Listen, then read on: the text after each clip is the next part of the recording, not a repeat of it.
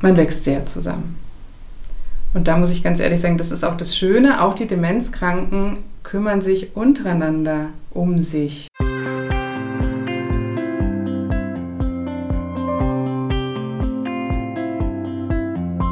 Herzlich willkommen zu einer neuen Folge von Leben, Lieben, Pflegen der Podcast zur Demenz und Familie. Ich bin Peggy Elfmann, Journalistin und Bloggerin auf Alzheimer und Wir. Hallo und willkommen. Ich bin Anja Kellin, Familiencoach und Mitgründerin von Desideria Care. Wir begleiten Angehörige von Menschen mit Demenz. In den vergangenen Folgen haben wir sehr intensiv über das Thema Pflegeheim gesprochen, wann der richtige Zeitpunkt ist. Es gibt bei den meisten Familien irgendwann den Punkt, wo darüber nachgedacht wird. Es muss aber eben nicht immer ein Pflegeheim sein und eine relativ neue Entwicklung sind noch die Demenzwohngemeinschaft.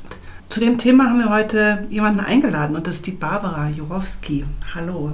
Hallo, freut mich sehr, dass ihr mich eingeladen ja, habt. Schön, dass du da bist. Magst du dich mal kurz noch vorstellen? Ja, also ich bin Barbara und bin Gremiumsvorsitzende einer ambulant betreuten Wohngemeinschaft, so nennt man das, diese Demenz-WGs in Ottobrunn. Vielleicht ähm, magst du uns und auch die Hörerinnen mal ein bisschen mitnehmen, was heißt denn das? Also wie sieht es bei euch aus in der WG? Wer wohnt da alles? Also in dem Fall meine Mutter ist in dieser WG untergebracht. Es äh, ist eine Wohngemeinschaft mit sieben Personen. Das kann man sich wirklich wie in einer Wohngemeinschaft vorstellen. Jeder Bewohner hat sein eigenes Zimmer und man teilt sich eine Gemeinschaftsküche, aber jeder hat natürlich sein Bad und es ist jetzt so, dass man einen, also ambulant betreut, man hat einen Pflegeservice, den aber ein Gremium angeheuert hat. Deswegen mhm. nenne ich mich auch Gremiumsvorsitzende. Und dieses Gremium ist bei dieser Wohnform ganz entscheidend, weil es aus den Angehörigen besteht. Und die Angehörigen natürlich im Sinne ihrer liebsten Demenzkranken entscheiden und das Ganze organisieren. Was entscheidet ihr denn da zum Beispiel oder was organisiert ihr so?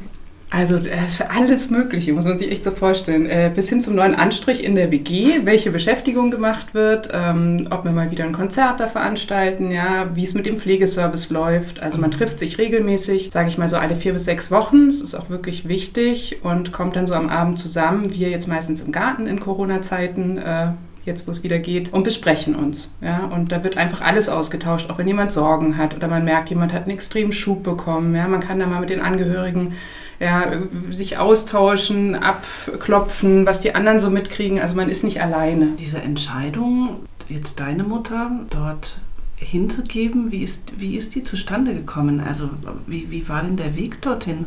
Kannst du vielleicht davon ein bisschen berichten? das kann ich gerne, der Weg war natürlich turbulent. Also wie das ja oft so ist, man wartet viel zu lange, weil man sich immer denkt, ja, also das, wie, wer soll denn jetzt meine Mutter oder mein Vater oder mein Mann oder Frau aufnehmen in dem Zustand? Also viele haben da ja große Ängste.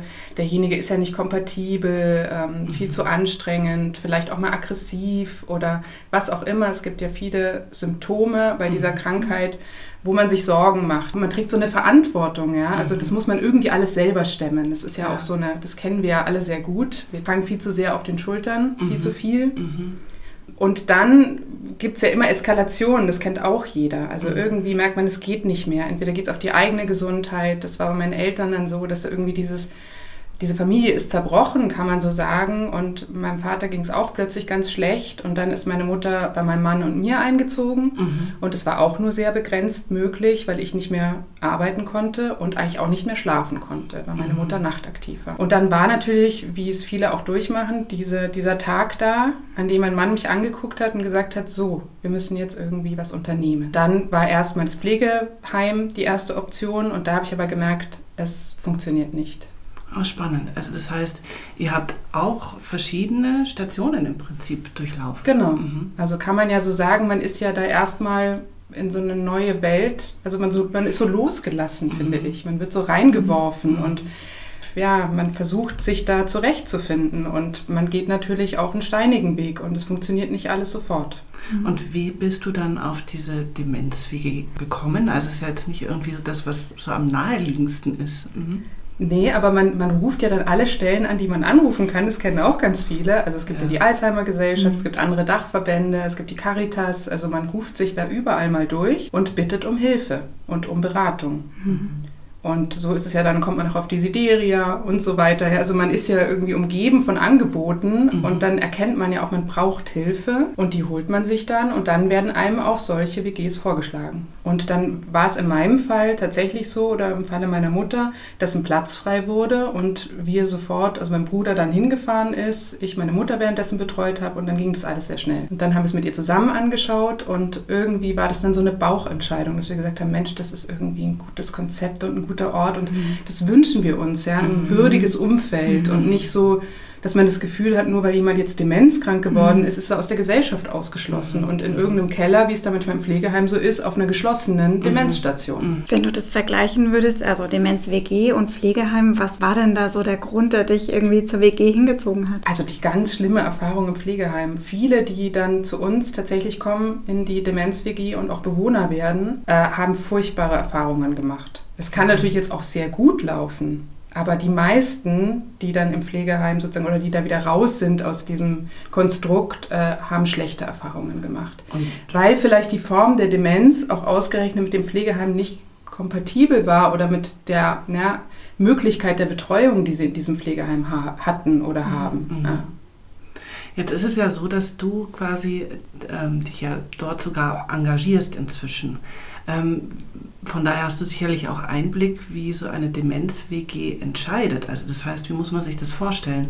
Da ist ein Platz frei, so wie es jetzt bei euch war. Und dann sagt man, wenn man das sympathisch findet, ich würde dort gerne meine Mama oder meinen Papa unterbringen.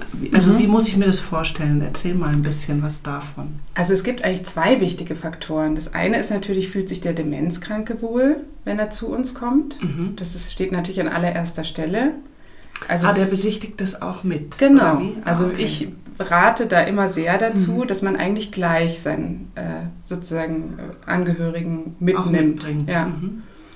Ähm, viele machen das erstmal nicht, aber ich finde, es ist tatsächlich wirklich gut, da so ins kalte Wasser geworfen zu werden, weil man braucht ja diese Reaktion. Mhm. Also diese, diese, dieser Stimmt. erste Eindruck, dieses Bauchgefühl, mhm. wie wenn man sich eine Wohnung anguckt und sagt, Mensch, hier fühle ich mich wohl oder mhm. nicht. Ja? Hier ist mhm. irgendwie eine gute Energie für mich.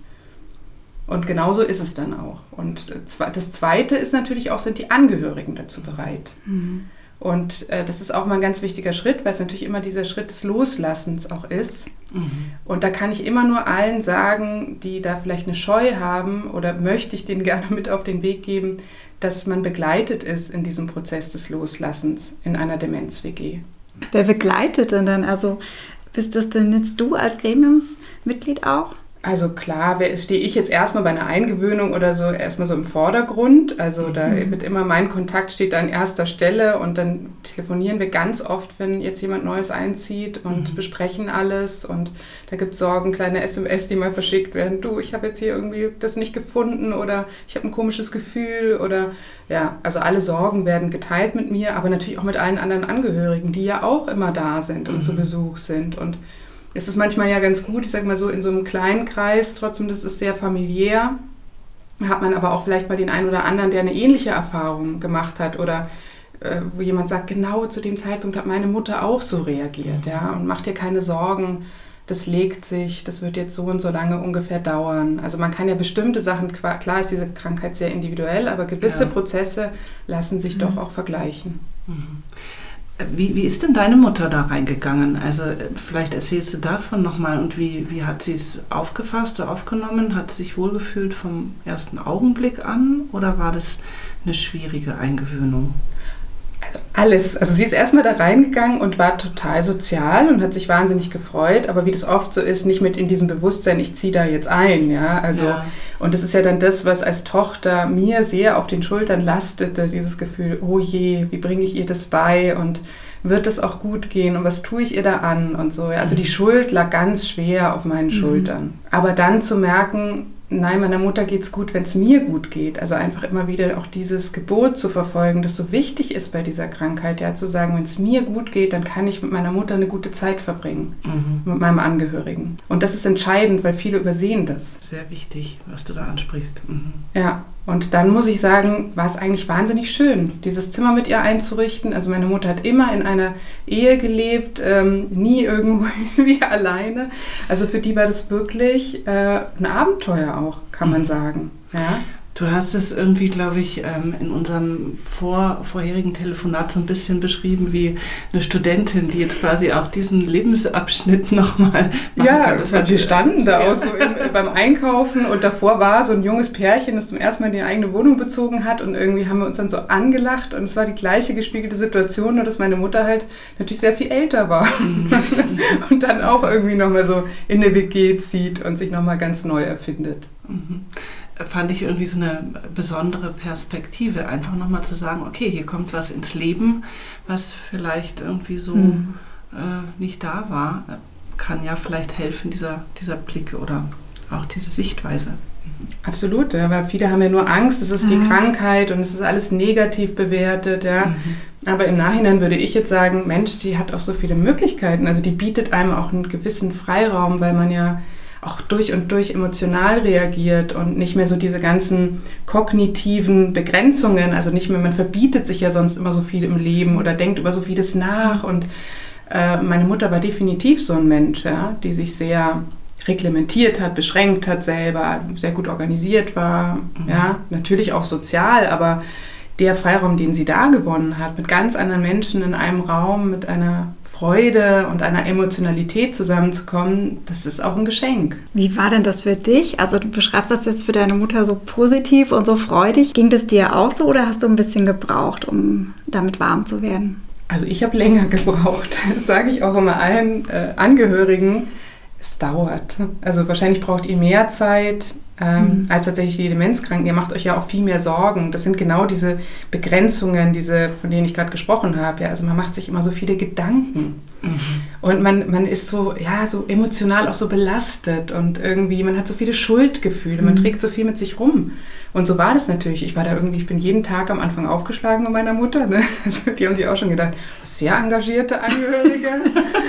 äh, ja, und dann wurde das immer weniger. Und ich habe mich so, ne, dann nur noch jeden zweiten.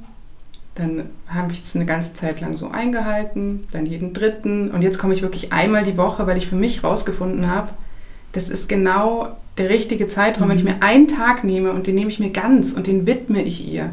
Mhm. Und da genießen wir die Zeit mhm. zusammen. Das, mhm. ja, das, das ist am besten für mich und auch am besten für Sie. Habt ihr da irgendwelche Regeln, wie oft man als Angehöriger kommen sollte oder kommen darf? Gar nicht eigentlich. Also es ist sehr unterschiedlich. Wir haben, sage ich mal, ja auch Menschen, die vielleicht mal selber krank sind oder so und das nicht mehr schaffen. Mhm. Und da ist es ja ganz wichtig, dass die Gemeinschaft da ist und das dann auch für den Angehörigen, der es nicht schafft, übernimmt. Mhm. Und es gibt einfach mal, wir hatten auch eine Familie, die kam eigentlich aus Argentinien. Also sind inzwischen schon wieder weg, aber das ist sehr klar, die waren dann mal zwischendrin drei Monate in Argentinien. Die haben da gelebt und sind dann wieder zurückgekommen. Mhm. Und das war, es, es lief wunderbar. Ja. Mhm. Ich muss dazu sagen, dass die Mutter, die ist 101 geworden und hat sehr lange in der Zeit in der WG verbracht. Man kann ja nie so absehen, ja. Mhm. Wie lange begleite ich den Mensch in seiner Erkrankung? Und da muss man auch immer auf sich achten. Du hast jetzt schon angesprochen, ähm, also man kann als Angehöriger kommen, wie man möchte. Wie ist denn die ganze Pflege gestaltet? Also das habe ich, glaube ich, noch nicht so richtig verstanden. Also mhm. äh, du hast ganz zu Anfang gesagt, äh, es gibt einen Pflegedienst, der quasi reingeholt wird in die WG. Was gibt es denn noch für Angebote? Vielleicht kannst du uns das nochmal so erzählen. Also speziell jetzt in unserer WG, da haben wir uns eben für einen Pflegeservice entschieden. Das kann man aber auch anders handhaben. Also es gibt inzwischen WGs, die haben zum Beispiel auch diese 24-Stunden-Kräfte. Also da kann man sich auch mal bei der Alzheimer-Gesellschaft erkundigen. Die kennen die ganzen WGs und können einem auch sagen, wer welches Konzept verfolgt. Mhm. Bei uns ist es wirklich so, wir haben bestimmte Sachen festgelegt. Also wir wollen zum Beispiel zwei Präsenzkräfte. Wir haben noch eine Beschäftigungstherapeutin, die konstant fest angestellt ist.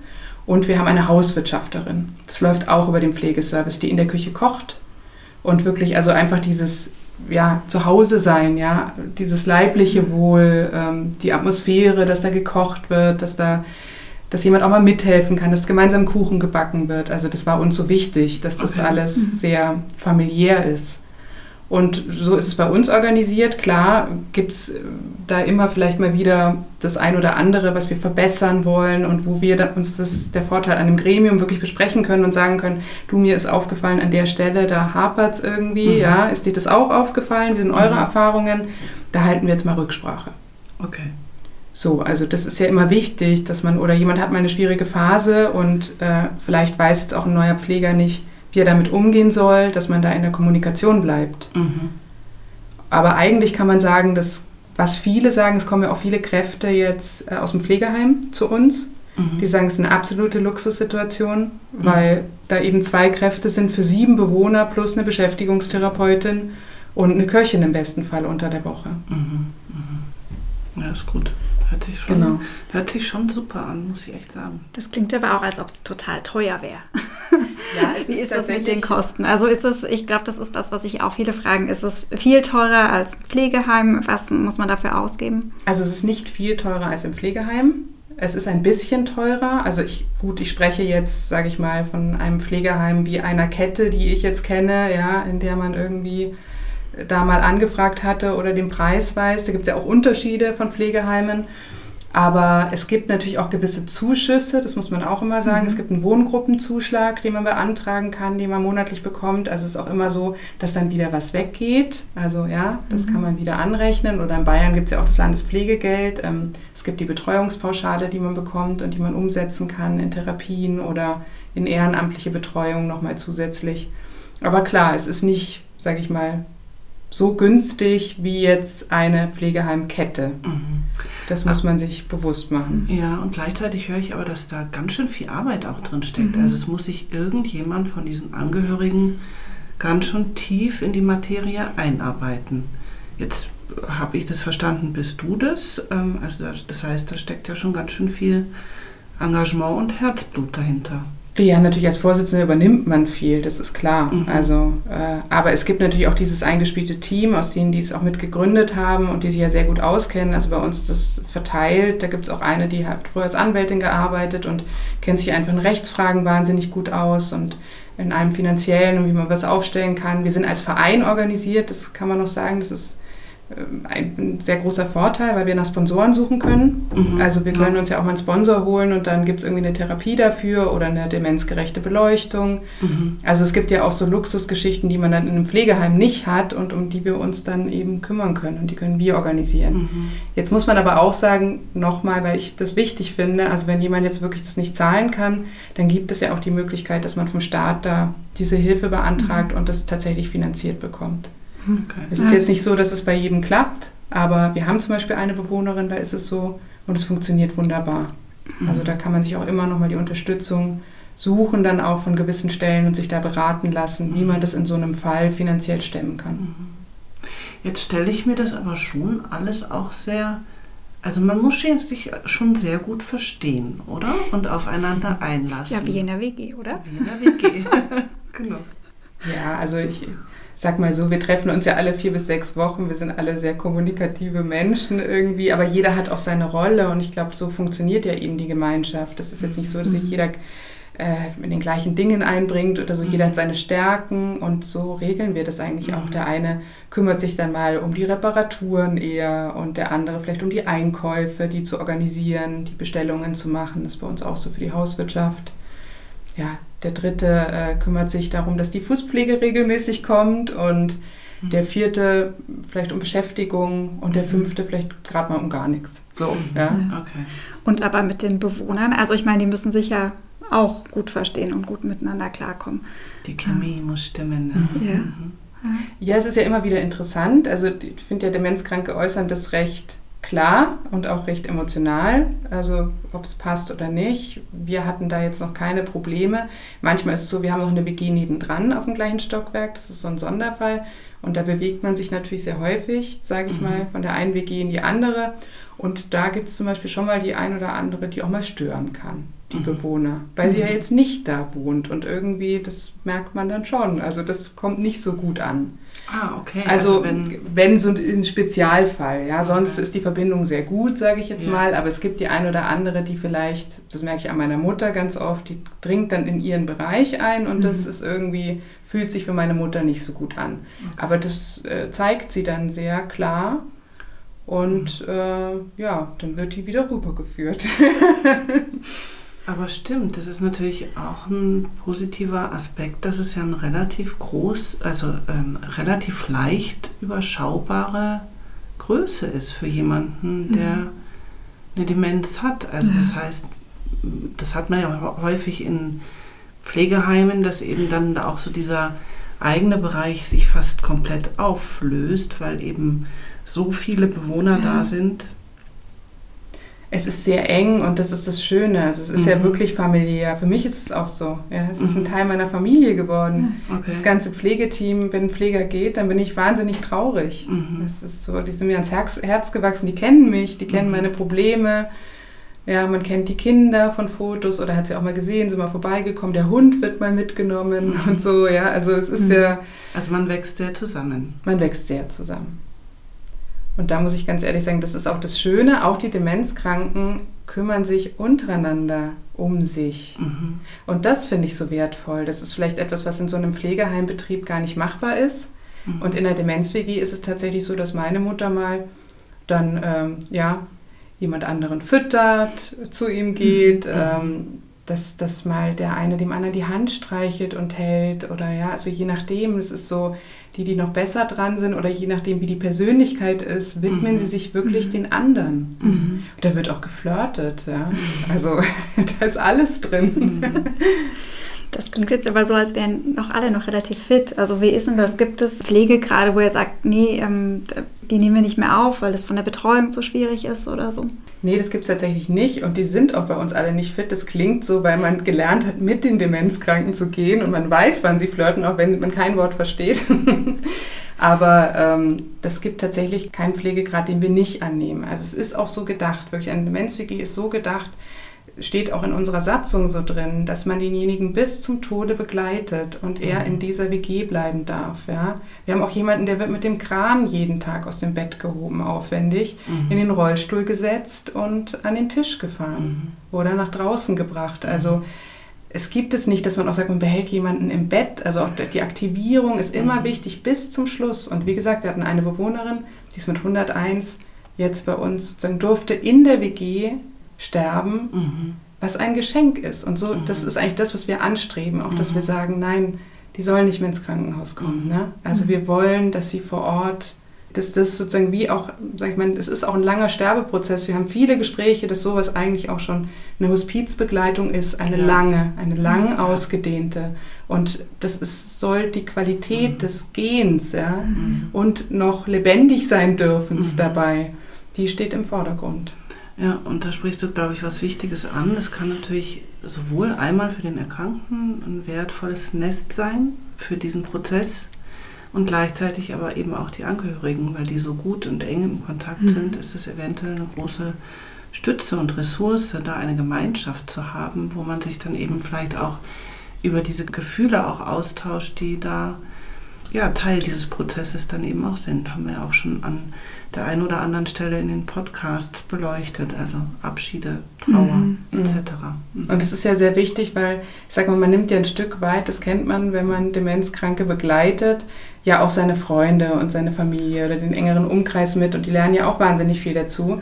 Aber natürlich, sage ich mal, mit anderen Angehörigen, die mhm. genau in den gleichen Gefühlswelten sich bewegen, ist es nochmal was anderes. Mhm. Und es ist, äh, wir sind alle sehr dankbar. Manchmal mhm. ist es mhm. so, dass ich mit einer Tochter oder so mal da noch zwei Stunden am Abend quatsche, weil es mhm. ja gerade wahnsinnig mhm. schlecht geht mit einer Situation und wir uns irgendwie gegenseitig dann auffangen mhm. können.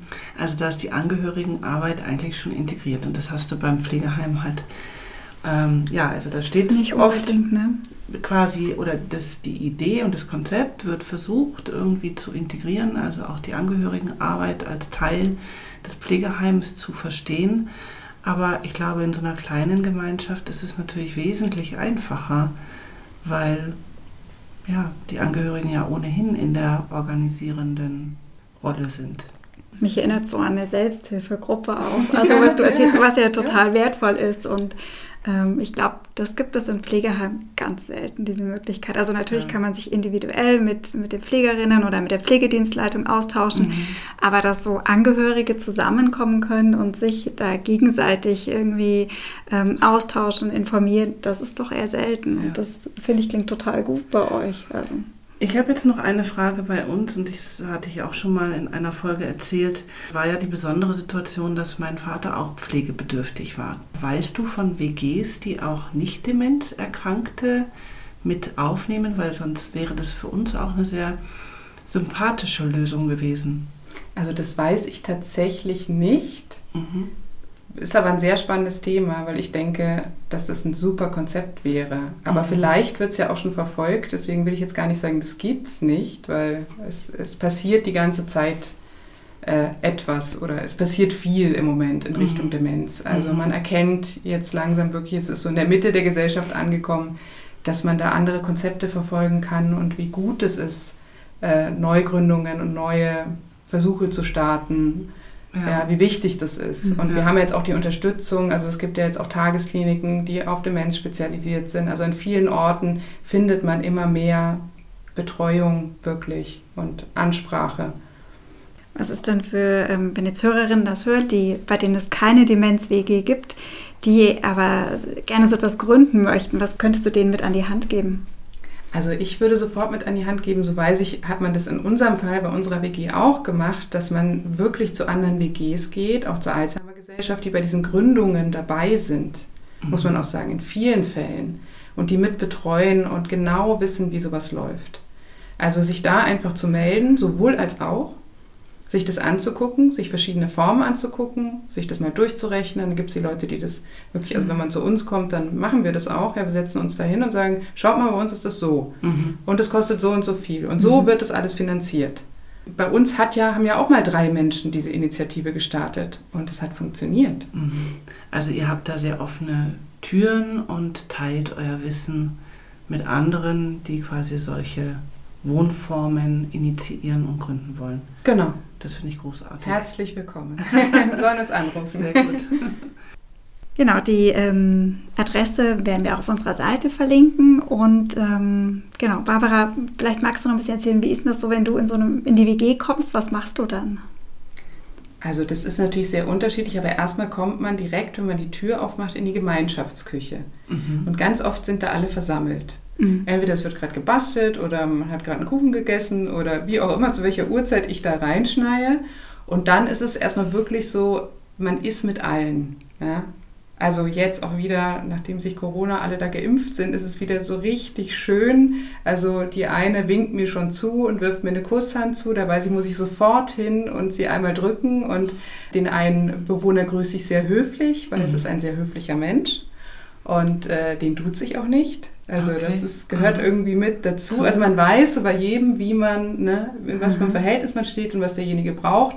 Und das ist erstmal sehr schön, weil man eigentlich für alle da ist. Mhm. Und dann versuche ich natürlich meiner Mutter nochmal extra Aufmerksamkeit zu geben, damit sie auch sich selber ganz wichtig fühlen darf, emotional und weiß, dass sie mir die wichtigste ist.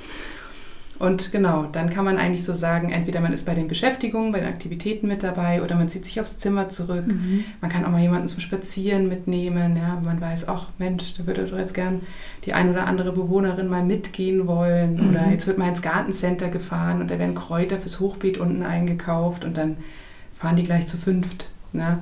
So. Okay, also das heißt, ihr, ihr macht wirklich auch Aktivitäten zusammen und dann nicht nur mit dem eigenen Angehörigen, sondern es ist immer quasi dieser Gedanke der Gemeinschaft. Dabei. Genau, im besten Fall ist es so. Mhm. Natürlich ist es auch manchmal so, dass man sich unsicher ist. Ja. ja. Also es kann auch mal den einen oder anderen geben, wo man sich denkt, mhm. oh, weiß ich jetzt nicht so, ist auch in Ordnung. Mhm. Ja, dafür hat man dann wieder Gruppenaktivitäten, wo man auch dabei sein kann. Mhm. Hört sich echt nach einer runden Sache an, würde ich mhm. sagen. Ja. Wie, wie ist das so mit Verantwortung und auch Regeln? Ich denke nur gerade so zurück, meine Mama hatte eine Phase, da ist sie sehr viel ähm, umhergewandert im Haus und hatte einen wahnsinnigen Bewegungsdrang. Das ähm, fand ich manchmal ganz schwierig, äh, damit umzugehen oder irgendwie ruhig zu bleiben. Wie ist denn das denn in so einer WG, wenn da vielleicht mehrere so einen Bewegungsdrang haben? Wie ist das? Läuft irgendwie so ganz natürlich. Also ich meine, die eine, die denkt halt immer, sie muss im Gang spazieren gehen, völlig in Ordnung. Meine Mutter ist, hat gerade das Schieben von Rollstühlen, die rumstehen oder irgendwelchen Gegenständen für sich entdeckt. Das macht sie dann ganz gerne. Es läuft aber so sehr natürlich, sage ich mal. Also es stört auch niemanden, mhm. weil man das auch alles darf. Mhm. Meine Mutter geht auch manchmal einfach im kompletten Haus, also muss dazu sagen, es gehört nicht alles zur WG, auch manchmal in den Keller runter, weil sie das von sich zu Hause so kannte, dieses alle Stockwerke hoch und runter laufen. ist auch völlig in Ordnung. Mhm. Also wir sind auch keine Wohngemeinschaft, die in dem Sinn freiheitsbegrenzend ist, mhm. ja, was auch an allererster Stelle steht. Mhm. Jetzt muss man dazu sagen, dass äh, bei uns die Polizei sehr liebenswürdig ist. Und wenn auch jemand mal ausgebüxt ist, wovor alle wahnsinnige Angst mhm. haben, mhm. aber ähm, muss man nicht, kann ich aus eigener Erfahrung sagen, es geht in den meisten Fällen ja gut. Also wir hatten tatsächlich noch keine kein Drama, ja, mhm. wo wir gesagt haben, okay, jetzt ist irgendwas mal schlecht ausgegangen. Mhm. Aber ihr hattet es schon, dass Menschen ähm, ausgebüxt sind und weg waren. Ja, das, das passiert. Aber wenn man das, sage ich auch mal so, mit einer gewissen Art von Würde wieder, da kommt wieder die Würde und die Mündigkeit derjenigen mhm. auch ins Spiel, also auch die Selbstbestimmtheit immer noch, auch in der Krankheit, trotz allem sind es Menschen, die einen eigenen Willen haben, selbstbestimmt sind und mhm. ja, die ihre Freiheit auch genießen sollen. Mhm. Genau. Ja. Und diesen Aspekt gibt es ja auch im Pflegeheim. Also es ist ja nicht sofort ja. immer die geschützte Demenzstation. Also meine Mutter hat ja auch wirklich noch eine Zeit lang im, in dem ganz normalen Pflegeheim äh, gewohnt mit Menschen, die keine demenziellen Veränderungen haben. Und auch da war es so, dass sie halt dann auch mal bei der Polizei gelandet ist. Also insofern ist es, glaube ich, halt mhm. unabhängig von der Wohnform einfach ein Thema, aber das hast du ja. zu Hause auch. Ja, ne? das stimmt. Ja. ja. Also von daher, die, die Themen verändern sich ja eigentlich nicht. Sie sind überall dieselben. Es ist eher nur die Frage, ähm, ja, was passt zu uns und unserer Familie, zum Erkrankten, was ist für uns die Situation, die alle Beteiligten mhm. in eine Situation stellen, die gut ist. Also ganz definitiv glaube ich, dass es für jeden die richtige Wohnform auch gibt. Also es ist jetzt nicht das Konzept, das man verfolgen muss, weil es das Beste ist. Also mhm. nein, absolut nicht. Also oftmals weiß der Demenzkranke selber auch, was er braucht. Mhm. Das kann man rausfinden, indem man jeweils an den Ort geht mhm. und ihn erlebt gemeinsam. Ja. Du hast es auch vorhin schon gesagt mit der Familie, die äh, quasi nicht, also oder zum Teil auch gar nicht in der Nähe waren.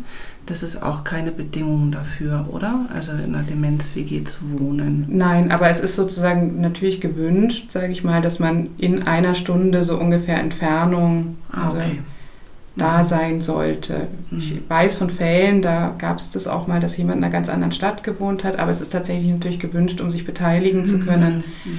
Äh, also ich selber habe diese Entfernung und es geht. Ja, ich finde das total schön, was du gesagt hast, äh, dass man es einfach ausprobieren soll und auch Mut haben, den Menschen mit Demenz mitzunehmen und ne, zu sehen, wie es ihm da geht oder ihr da geht. Ja, letztlich geht es ja doch immer wieder nur darum, zu sagen, seid lebendig miteinander. Ja. ja? Hört aufeinander emotional mhm. und vielleicht auch von eurem Kopf her, aber mhm. na, es muss in der Waagschale sein. Mhm.